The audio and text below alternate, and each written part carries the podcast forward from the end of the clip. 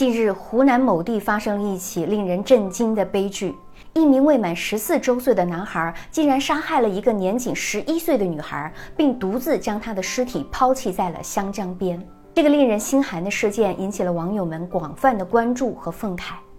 据说，遇害的女孩父母常年在外打工，她跟随爷爷奶奶在湖南农村生活，平时都是和奶奶在一个房间里睡。事发当天，奶奶要照顾智障的爷爷，女孩太困就没有等奶奶，一个人回房间睡了，却没想到惨遭杀害。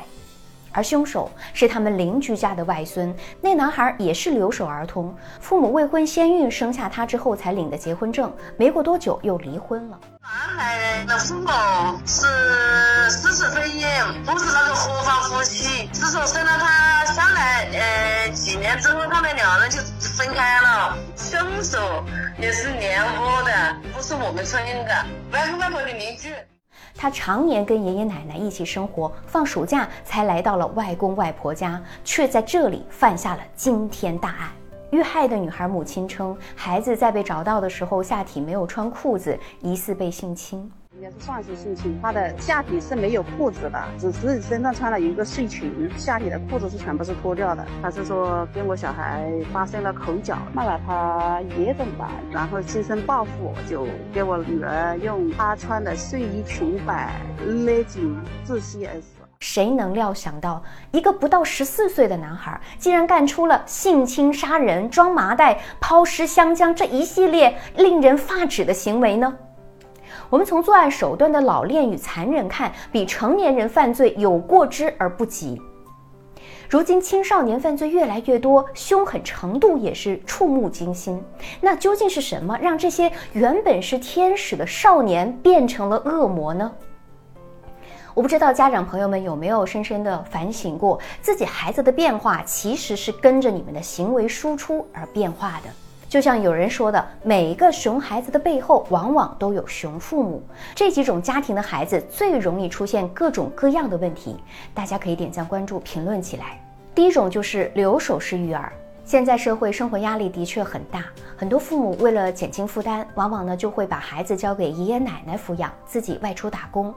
可是却忘了，从小就缺少父母关爱的孩子，他的心理素质、心理营养往往都会比同龄的孩子更差，甚至一不小心就会产生心理扭曲。而隔代养，爷爷奶奶更容易宠溺。到了孩子的叛逆期，特别是男孩，老人啊根本就不知道该如何去教育青春期的孩子，这就很容易出现各种各样的问题。特别是手机泛滥的年代，孩子呢又缺乏辨别力和自制力，一不留神就走上了歧途。第二种是家暴式育儿。网络上就有教授主张，学校和家长应该对孩子有适度的惩戒，让他记住犯错的成本。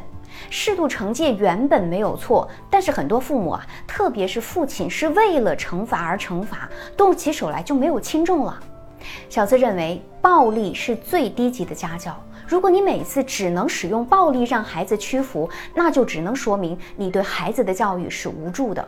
更可怕的是，当父母倾向于用暴力解决一切问题的时候，孩子也会在不知不觉当中形成一种意识：当他自己遇到问题的时候，也会选择用暴力解决。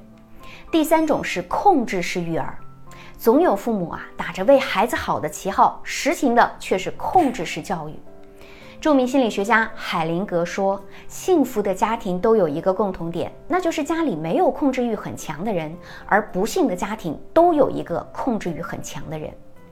控制型的父母往往什么事情都要从自己的角度出发，他们看不到孩子的优点，也不懂得尊重孩子的人格，常常呢要求孩子按照他们的需求去做事情，自然也会让孩子厌倦周围的一切。我们要知道，孩子不是一天变成恶魔的。”在你意识不到自己问题的时候，孩子可能正在失去对这个世界的热情，走上一条不归路啊！希望看到这条视频的父母，我们都可以自测一下自己的育儿方式。我们要做到不纵容、不溺爱、不忽视，多尊重，才能养育出更健康的孩子。我是小资，关注我，影响千万女性，收获幸福。